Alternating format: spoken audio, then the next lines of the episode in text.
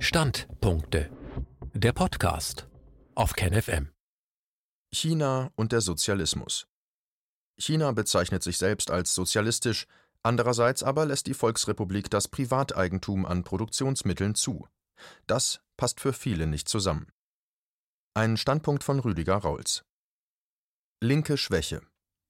Unser heutiges Bild vom Sozialismus ist geprägt durch die ehemalige UdSSR und die anderen Staaten, die sich als realsozialistisch bezeichneten. Sie wurden als arm und rückständig dargestellt, wie es den westlichen Betrachtern auch heute noch im Falle Nordkoreas und Kubas vermittelt wird. Dabei darf nicht vergessen werden, wer dieses Bild gezeichnet hatte. Es sind die westlichen Medien, weitgehend private Unternehmen. Diese haben kein Interesse daran, sozialistische Entwicklungen durch objektive Berichterstattung zu unterstützen denn damit schaufelten sie ihr eigenes Grab. Dieses Interesse der Herrschenden hierzulande darf bei der Diskussion über den Sozialismus nicht vergessen werden. Das soll aber nicht bedeuten, dass sie durchweg Unrecht hatten, nur muss man sich auch der Interessen der Berichterstatter bewusst sein. Aber es ist an der Zeit, dass sich stattdessen die Linke einen Standpunkt nicht nur zum Sozialismus in China erarbeitet, sondern generell zu der Frage, was ist Sozialismus und wie sieht er nach dem Untergang der UdSSR aus? Denn eines wird immer deutlicher. Solange die Linke nicht zurückfindet zum Sozialismus als gemeinsamem Ziel, das alle verbindet und auf die Zukunft ausrichtet, werden Zerfall und Zerstrittenheit untereinander weitergehen. Nur ein gemeinsames Ziel führt zu gemeinsamem Kampf. Um das gemeinsame Ziel zu erreichen, braucht man jedoch die entsprechenden Mittel der Orientierung, einen Kompass. Das ist die materialistische Analyse der gesellschaftlichen Verhältnisse. Ohne eine Weltsicht, die auch der Welt entspricht, führen alle Wege über kurz oder lang in die Irre. Das bedeutet schonungslose Überprüfung all der Gewissheiten über den Sozialismus, die bisher als unumstößlich gegolten hatten. Denn offensichtlich haben in der Wirklichkeit Veränderungen stattgefunden, die in manchen sozialistischen Betonköpfen noch nicht angekommen sind. Die Welt verändert sich, auch wenn sich in den Köpfen nichts bewegt. Rückständiger Sozialismus. Was Sozialismus ist, ist heute schwerer zu sagen denn je. Bis zum Untergang der Sowjetunion und der Öffnung Chinas für westliches Kapital schien diese Frage weitgehend klar und unstrittig zu sein. Vergesellschaftung der Produktionsmittel und Diktatur des Proletariats. Punkt. Das waren die Kriterien, die die Klassiker des Sozialismus herausgearbeitet hatten. Aber bereits für die Urenkel war strittig, ob die UdSSR oder China als richtiger Sozialismus bezeichnet werden konnte, soweit das überhaupt bestimmt werden konnte. Weitere Verunsicherung brachte die Propaganda der Gegner des Sozialismus. Sie verwiesen immer wieder auf dessen Rückständigkeit gegenüber den führenden kapitalistischen Staaten. Dabei wurde aber nicht erwähnt, dass die meisten anderen kapitalistischen Staaten gegenüber den führenden ebenso im Rückstand waren, größtenteils sogar noch wesentlich mehr als die sozialistischen Staaten. Diese Rückständigkeit war aber geerbt worden von der vorangegangenen bürgerlichen Gesellschaft. Sie war letztlich kein Makel des Sozialismus, sondern des Kapitalismus selbst gewesen. Denn weder im alten Russland noch im vorrevolutionären China, nicht in Kuba und auch nicht in Vietnam hatte das Bürgertum seine historische Aufgabe erfüllt. Die Entwicklung der eigenen Gesellschaftsordnung mit moderner Industrie und Bankwesen. Das wäre Aufgabe des Bürgertums gewesen, aber dazu waren die bürgerlichen Kräfte zu schwach, Hierin liegt ihr historisches Versagen, das dann später gerade von jenen dem Sozialismus angelastet wurde, die selbst nicht in der Lage gewesen waren, diese Entwicklungsstufe zu erklimmen. Stattdessen mussten diese gesellschaftlichen Aufgaben dann notgedrungen und unter erheblichen Opfern die kommunistischen Parteien übernehmen, aber es blieb ihnen gar nichts anderes übrig, als unter den vorgefundenen Bedingungen der übernommenen Rückständigkeit, den Verwüstungen der Kriege und den Wunden der Bürgerkriege erst einmal für die Lebensgrundlagen der Menschen zu sorgen, für bescheidenen Wohlstand und den Anschluss an die Moderne. Das jedoch war nicht die historische Aufgabe der kommunistischen Parteien, diese bestand gerade nicht in der Vollendung der bürgerlichen Gesellschaft, sondern in ihrer Überwindung. Ihre politische Bestimmung war es, die Völker aus dem Kapitalismus in den Sozialismus zu führen. Ihnen oblag der Aufbau der sozialistischen Gesellschaft mit der Unterstützung eines gesellschaftlich und fachlich breit entwickelten Proletariats, das aufgrund des eigenen Wissens und der eigenen Erfahrung aus dem kapitalistischen Produktionsprozess in der Lage gewesen wäre, die Produktion zu übernehmen und weiterzuentwickeln. Auf ein solches Proletariat aber konnten die kommunistischen Parteien weder in Russland noch in China, auch nicht in Kuba oder Vietnam zurückgreifen. Man musste den Sozialismus aufbauen mit den Kräften, die man vorfand, Denn es gab dazu keine Alternative, wollte man nicht die alten Verhältnisse wieder aufleben lassen, denen man doch gerade durch die Revolutionen und Befreiungskriege zu entkommen versucht hatte. Mangelnde Kapitalbasis waren diese Gesellschaften schon vor den Revolutionen nur schwach entwickelt gewesen, so hatte sich diese Lage vorerst durch die inneren Auseinandersetzungen wie Bürger- oder Befreiungskriege nicht verbessert. Die Wirtschaft war schwach, der Lebensstandard niedrig, das Leben entbehrungsreich. Hinzu kamen nun noch die Versuche der führenden kapitalistischen Staaten, die Entwicklung zurückzudrängen. Die Sowjetunion wurde umzingelt mit Militärbündnissen und Stützpunkten. Ähnliches gilt für China. Kubas Entwicklung wird seit Jahrzehnten durch Blockaden und Sanktionen, Invasions- und Umsturzversuche behindert. Vietnam wurde durch einen 30 Jahre andauernden Krieg versucht, in die Steinzeit zurückzubomben. All das beeinträchtigte die Entwicklung der sozialistischen Staaten. Und dennoch kamen sie allmählich und stetig voran, dank der Opferbereitschaft der Bevölkerung in ihrem Kampf für eine bessere Zukunft. Ihre Entwicklung wurde aber nicht nur behindert durch die Drohungen der imperialistischen Staaten, zusätzlich erschwerte der Mangel an Kapital ihr Vorankommen. Alle sozialistischen Staaten hatten von Beginn an diesen entscheidenden Nachteil aufgrund der geringeren Kapitalbasis, die sie mit der Übernahme der Macht von Adel und Bürgertum übernommen hatten. Kapital war knapp und der Zugang zu den internationalen Kapitalmärkten war ihnen versperrt. Das sah in den entwickelten kapitalistischen Staaten ganz anders aus, hier jagte überschüssiges Kapital rund um den Globus auf der Suche nach Anlage und Rendite. Aber um die sozialistischen Staaten machte westliches Kapital verständlicherweise einen großen Bogen. So kam nicht zusammen, was zusammengepasst hätte, bis Mitte der 1970er Jahre China sich für westliche Investitionen öffnete. Der chinesischen Regierung unter Führung der Kommunistischen Partei ging es darum, die eigene Wirtschaft zu entwickeln, um die rasant wachsende Bevölkerung zu ernähren. Denn Sozialismus ist nicht nur eine Idee, er ist auch eine Hoffnung auf ein besseres Leben. Aber diese Hoffnung muss sich bestätigen, sonst verliert der Sozialismus wie jede andere gesellschaftliche Ordnung den Rückhalt in der Bevölkerung und damit seine Existenzberechtigung. Armut ist nicht erstrebenswert, wie einige Idealisten im Westen glauben, die keine Armut kennen, und sie bringt die Menschheit auch nicht voran. Armut ist für nichts gut. Überbewertes Kapital wie wichtig gerade die Kapitalbasis als Voraussetzung für gesellschaftliche Entwicklung ist, zeigt in eindrucksvoller Weise gerade die Volksrepublik China. Nirgendwo hat der Zustrom von Kapital solch gewaltige Erfolge hervorgebracht wie in einer Gesellschaft, die sich als sozialistisch versteht und von einer kommunistischen Partei geführt wird. Ähnliches gilt übrigens auch für Vietnam. Mittlerweile steht dieses China an der Schwelle der weltweiten Technologieführerschaft. Es ist nicht mehr nur die Werkbank der Welt, die von westlichem Kapital abhängig ist, die Volksrepublik ist selbst einer der größten Kapitalgeber und fördert mit Projekten wie der Seidenstraße die weltweite Entwicklung von Infrastruktur. Da die Entwicklung mittlerweile anders verläuft, als der Westen erhofft hatte, versucht man nicht nur Chinas wirtschaftlichen Aufstieg zu bremsen. Es geht zunehmend um politische Fragen. Wurde bisher von der westlichen Propaganda der Eindruck vermittelt, dass Sozialismus Armut bedeutet, so ist dieses Bild durch die Wirklichkeit widerlegt.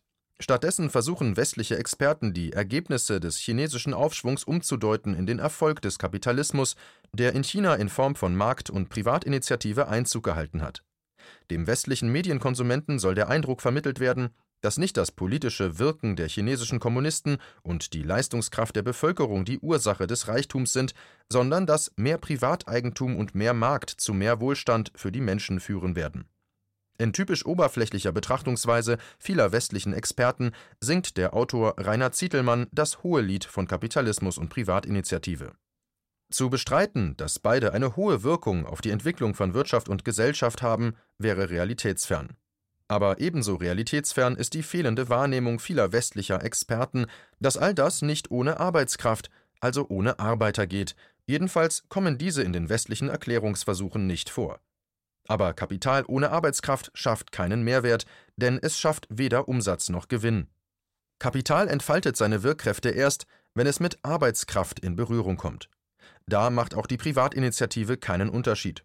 Auch sie ist nichts anderes als Arbeitskraft, nur dass private Unternehmer sich das Ergebnis ihrer Unternehmen privat aneignen, das ist nicht verwerflich, aber trotzdem ist es so. So hat auch Axel Springer, Vorzeigeunternehmer der Wirtschaftswunderjahre, nicht selbst die Druckmaschinen bedient, um seine Zeitungen zu drucken. Er hat auch nicht die Werbekunden akquiriert, die seine Blätter finanzierten. Die Zeitungen wurden nicht von ihm ausgeliefert, sondern von Hunderten von Fahrern. Vermutlich hat er nicht einmal die betriebswirtschaftlichen und redaktionellen Entscheidungen alleine getroffen. Auch dort, wie in allen Bereichen seines Unternehmens, wirkten bezahlte Menschen, also nicht Eigentümer, daran mit, das Unternehmen am Laufen zu halten. Und als Springer starb, brach da das Unternehmen zusammen? Nein, es wird weiterhin von denen am Laufen gehalten, die es seit Jahr und Tag am Laufen halten. Die Nicht-Eigentümer, die Arbeiter. Das zeigt aber, dass der private Unternehmer für das Funktionieren eines Unternehmens nicht von Bedeutung ist. Er ist nur der Kapitalgeber, der Besitzer. Aber ohne ihn funktioniert das Unternehmen trotzdem weiter, denn es ist die gesellschaftlich organisierte Arbeit aller im Betrieb Beschäftigten, die das Ergebnis bringt. Kapital ist nicht Kapitalismus. Kapital ist zum Aufbau einer modernen Industrie unabdingbar, nicht aber der Kapitalismus. Das muss unterschieden werden. Auch China produzierte vor dem Kapitalstrom aus dem kapitalistischen Ausland und entwickelte seine Industrie und Gesellschaft. Die UdSSR hatte ihre Produktion immerhin ganz ohne westliches Kapital aufgebaut und das sogar trotz der Verwüstungen des Zweiten Weltkriegs und der kostentreibenden militärischen Bedrohung durch NATO und andere antikommunistische Bündnisse. Fremdes Kapital, Kapital generell, beschleunigt die Entwicklung, die sonst aus eigener Kraft länger gedauert hätte aufgrund der übernommenen wirtschaftlichen Rückständigkeit. Aber Kapital, auch westliches Kapital, kann Arbeitskraft und menschliche Schöpferkraft nicht ersetzen. Ohne menschliche Schaffenskraft und Genialität nützt alles Kapital der Welt nichts. Das scheinen westliche Wirtschaftswissenschaftler nicht zu verstehen, aber ihr Unwissen ändert nichts an den Tatsachen. Kapital ist wichtig für Aufbau und Ausweitung von Produktion. Aber deswegen sind Vorhandensein und Investition von Kapital nicht gleichzusetzen mit dem Kapitalismus selbst. Ersteres ist ein Produktionsfaktor. Kapitalismus ist ein Wirtschafts- bzw. Gesellschaftssystem. Es sieht nur so aus, als hätte mit dem Zustrom von Kapital auch der Kapitalismus selbst Einzug in China gehalten. Aber dieser Schein trügt. Es ist nur Schein, nicht das Wesen der Entwicklung. Im Falle Chinas, aber auch zunehmend in Vietnam, fließt privates Kapital in den Aufbau privater Unternehmen innerhalb einer Gesellschaft, die sich als sozialistisch versteht. Das ist für viele Linke unverständlich und ein Widerspruch zur reinen Lehre. Für viele ist das gleichbedeutend mit Verrat am Sozialismus und dementsprechend reagieren sie auch auf die Entwicklung in China. Viele bezeichnen China deshalb als Staatskapitalismus, auch sie sehen nur den Schein, nicht das Wesentliche. Denn Kapital ist nicht gleich Kapitalismus. Der Unterschied mit der Öffnung Chinas für westliches Kapital bestand natürlich die Gefahr, dass mit dem Kapital auch das Wirtschaftssystem Kapitalismus Einfluss auf Gesellschaft und Staat ausüben könnte. Das ist nicht von der Hand zu weisen, und geschichtliche Erfahrungen scheinen diesen Schluss zu bestätigen. Auch in China selbst war diese Gefahr zu Beginn der 2000er Jahre vorhanden, als die Behörden massiv gegen korrupte Unternehmer und Funktionäre vorgingen, weil aus der Verknüpfung dieser beiden Kräfte eine ernstzunehmende Gefahr entstanden war. Aber auch das muss gesehen werden, der sozialistische Staat zerschlug diese Korruption zwischen Wirtschaft und Teilen der Bürokratie. Wie die Geschichte des Imperialismus zeigt, begnügt sich der Kapitalismus nicht damit, Märkte zu erschließen. Marktöffnung und Markteintritt sind immer nur der erste Schritt. Wenn die auf diesem Anfangsniveau erzielten und erzielbaren Gewinne an ihre Grenzen stoßen, wachsen Drang und Forderung nach größeren Anteilen am geöffneten Markt. Im Falle Chinas zeigt sich dieses Drängen derzeit an den Forderungen der kapitalistischen Staaten nach gleichberechtigtem Zugang zu öffentlichen Ausschreibungen und der Öffnung weiterer chinesischer Märkte. Hier hat man besonders den Kapitalmarkt im Auge, die chinesische Regierung gibt diesen Forderungen nach und nach statt. Aber dieses Nachgeben erfolgt nicht aufgrund eigener Schwäche gegenüber imperialistischem Druck, sondern nach reiflicher Überlegung und der Abwägung der Vor- und Nachteile. Es ist deutlich zu sehen, dass China die eigenen Interessen dabei nicht aus dem Auge verliert und diese höher gewichtet als die der westlichen Investoren. Denn letztlich schont es auch die staatlichen Finanzen, wenn Risiken von Privatkapital übernommen werden. Diese Gelassenheit und Experimentierfreudigkeit hat zwei Gründe. China ist eine Welt- und Atommacht, die nicht durch militärischen Druck zur Abkehr von einer sozialistischen Entwicklung gezwungen werden kann. Zum anderen ist das Land anders als seinerzeit Chile und andere Opfer imperialistischer Putschpolitik innerlich so stabil und gefestigt, dass es keine gesellschaftlichen Kräfte gibt, die mit äußeren Feinden zusammenarbeiten und das Land von innen gefährden könnten. Auch die untergegangene Sowjetunion hatte militärisch nicht von ihrem Sozialismus abgebracht werden können. Aber anders als sie verfügt China über den großen Vorteil einer wesentlich höher entwickelten Wirtschaft und über die damit verbundenen finanziellen Ressourcen. Die Volksrepublik ist nicht abhängig vom Kapitalmarkt, sondern weltweit einer der größten Investoren, und sie war zudem nie gezwungen, hohe Verteidigungslasten zu schultern. Denn im Zentrum des Kampfes der politischen Systeme stand nicht China, sondern die Sowjetunion. Vom wahren Sozialismus In der Öffentlichkeit galt die UdSSR als der sozialistische Staat schlechthin, und dementsprechend war auch das Bewusstsein der meisten Menschen über den Sozialismus. Selbst viele von denen, die sich als Kommunisten bezeichnen, verstanden und verstehen noch heute die Form des sowjetischen Sozialismus als den einzig wahren. In Wirklichkeit aber handelte es sich hierbei um eine frühe Form sozialistischer Gesellschafts- und Staatsbildung. So wie der heutige Kapitalismus nicht mehr mit seinen früheren Formen wie beispielsweise dem Manchester-Kapitalismus zu vergleichen ist, sich also weiterentwickelt hat, so unterliegt auch der Sozialismus einer Weiterentwicklung. Im Gegensatz zum ersten Versuch sozialistischer Staatsbildung, der Pariser Kommune, die im Kugelhagel der Reaktion 1871 untergegangen war, war der Sozialismus der UdSSR schon ein gewaltiger Fortschritt.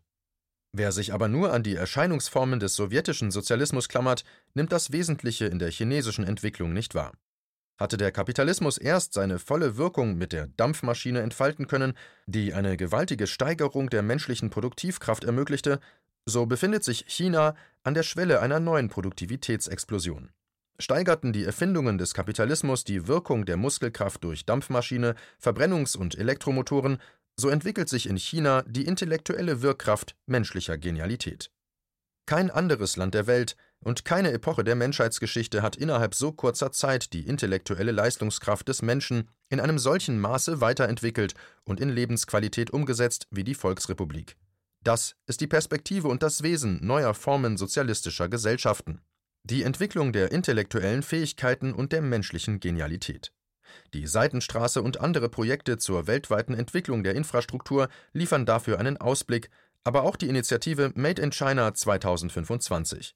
In all diesen Projekten und Initiativen stellt sich die Stärke einer sozialistischen Gesellschaft dar, der planvolle und organisierte Aufbruch einer Gesellschaft zur Technologieführerschaft in verschiedenen Bereichen, besonders aber dem Fortschritt in der Informationstechnologie. Das ist das gesellschaftliche Ziel, zu dem Regierung und Kommunistische Partei der Volksrepublik alle Kräfte des Landes aufgerufen und wofür alle gesellschaftlichen Ressourcen eingesetzt werden sollen. Alle Produktivkräfte des Landes sind gebündelt und ausgerichtet auf die Bewältigung dieser Ziele. Sie ziehen mit weitgehend vereinten Kräften an einem Strang. Und wenn man die Fortschritte sieht bei der Verwirklichung der Seidenstraße und anderer chinesischer Projekte, besteht kaum ein Zweifel, dass das Land diese Aufgaben bewältigen wird. Zu vergleichbaren Leistungen aber ist der Kapitalismus aufgrund der unterschiedlichen Interessen seiner Akteure und der Zerrissenheit seiner Gesellschaften nicht in demselben Maße in der Lage. Neue Machtverhältnisse Trotz der gewaltigen wirtschaftlichen und gesellschaftlichen Fortschritte ist Entwicklung nicht unumkehrbar, wie man über lange Zeit in der Sowjetunion und den sozialistischen Staaten dachte. Das war trügerische Sicherheit, wie die Geschichte gezeigt hat. Der frühe Sozialismus sowjetischer Prägung ist selbst nach 70-jähriger Existenz in sich zusammengebrochen und musste dem Kapitalismus weichen. Dagegen ist kein politisches System gefeit, und die politischen Gegner des Sozialismus im Wertewesten werden keine Gelegenheit ungenutzt lassen, die Schwächen der Volksrepublik China für die eigenen Interessen zu nutzen.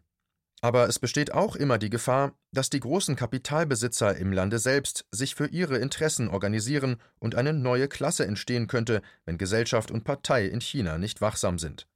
Der Sozialismus ist eine Übergangsgesellschaft vom Kapitalismus in den Kommunismus. Das heißt, dass beide Klassen noch weiter existieren, nur mit unterschiedlicher Machtfülle. So wie der Adel auch in der bürgerlichen Gesellschaft weiter existiert hat, so gibt es auch weiterhin im Sozialismus noch Kapitalbesitzer. In der Volksrepublik jedoch ist deren politische Macht gebrochen, wenn sie auch weiterhin für die Produktion von Bedeutung sind. Das ist entscheidend für den Charakter eines sozialistischen Staates. Er hat die Macht, das Kapital als Produktionsfaktor zuzulassen und zu nutzen, aber andererseits dessen Organisierung als Klasse zu verhindern. Augenfälliger Ausdruck dieser Machtlosigkeit der Kapitalbesitzer ist der durch die chinesischen Behörden kurzerhand abgesagte Börsengang des chinesischen Internetgiganten Ant Financial des Alibaba-Gründers Jack Ma. Es hätte der größte Börsengang aller Zeiten werden sollen, die chinesische Regierung hat ihm kurzerhand die Genehmigung dazu entzogen. Nun handelt es sich bei diesem Fall natürlich um ein starkes Beispiel für die Machtfülle des chinesischen Staates und die Ohnmacht eines chinesischen Kapitalbesitzers. Das allein aber macht nicht das Wesen eines sozialistischen Staates aus. Denn ähnliche Eingriffe des Staates in die Verfügungsrechte von Kapitalbesitzern kommen auch in kapitalistischen Staaten vor. So hat die EZB beispielsweise den Banken in der Corona-Krise nahegelegt, keine Dividenden auszuschütten zur Stärkung der eigenen Kapitalbasis. Die Banken halten sich daran, um etwaige weitergehende Verordnungen zu vermeiden. Während der Finanzkrise 2008-2009 wurden Banken verstaatlicht und zwangsfusioniert gegen den Willen der Eigentümer. Das Beispiel Ant Financial allein ist also kein Beweis für den sozialistischen Charakter des chinesischen Staates. Dieser kommt aber zum Ausdruck in einem Vorgang, der in der westlichen Öffentlichkeit nicht so bekannt geworden ist, vielleicht weil die westlichen Medien diesem Ereignis nicht die Bedeutung beimessen, die ihm zukommt. Denn die chinesische Regierung hat die privaten Unternehmen des Landes gezwungen, Parteizellen einzurichten. Damit nehmen die Parteizellen der Kommunistischen Partei Einfluss auf die Entscheidungen westlicher Konzerne. Wenn auch die Arbeiter selbst die Betriebe noch nicht führen und besitzen, deren Produktion sie immerhin bereits durchführen, so üben sie dennoch bereits Kontrolle über und Einfluss auf innerbetriebliche Vorgänge aus. Diese Kontrolle und Einschränkung ihrer innerbetrieblichen Macht müssen die privaten Besitzer der Unternehmen hinnehmen, ob sie wollen oder nicht. Offenbar bemüht sich die Kommunistische Partei gezielt, den Einfluss der Politik auf die Privatwirtschaft auszuweiten, auch auf westliche Firmen, die im Land aktiv sind. Nach chinesischem Gesetz können Unternehmen verpflichtet werden, Parteizellen einzurichten. Deren Mitglieder werden üblicherweise von den Firmen selbst bezahlt, leiten ihre Berichte aber an die Führung der Partei weiter. Das aber gibt es in keinem kapitalistischen Betrieb, in keinem kapitalistischen Land. An der Stellung der Arbeiter im Betrieb werden die neuen Machtverhältnisse deutlich und damit auch der Charakter von Gesellschaft und Staat. Und dieser Charakter ist sozialistisch.